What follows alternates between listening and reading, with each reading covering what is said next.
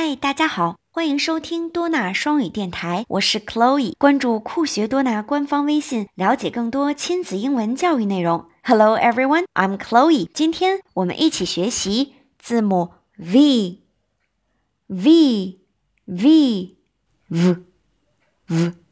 小朋友们，我们上面那排的牙齿轻轻地触碰我们下嘴唇，发出 V 的音。V V Violet。嗯，紫罗兰色的，紫罗兰色的什么呢？我们一起先来听听儿歌好不好？Now let's listen to a chant.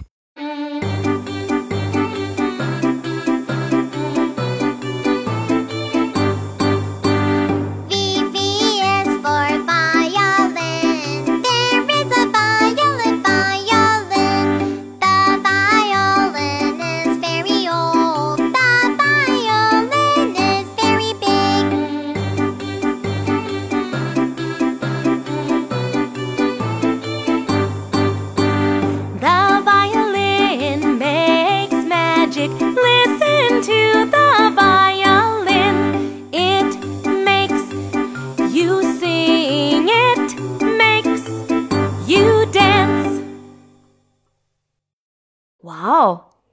V V Violet violin 原来是紫罗兰色的小提琴。小朋友们见过紫罗兰色的小提琴吗？让我们一起 快快翻开我的一百首英语主题儿歌书，Page sixty six，六十六页，一起来看看我们这把小提琴吧。哇哦！果然是紫罗兰色的小提琴。嗯，v v violin v is for violin. There is a violet violin. 嗯，这儿有一把紫罗兰色的小提琴。The violin is very old.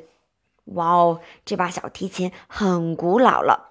The violin is very big. 嗯，这把小提琴很大。v v very v v violin. The violin is very big. 好了，小朋友们，那这把紫罗兰色的小提琴在接下来又会发生些什么呢？它还能不能哎演奏曲子了呢？让我们一起期待下一期的自然拼读吧，拜拜。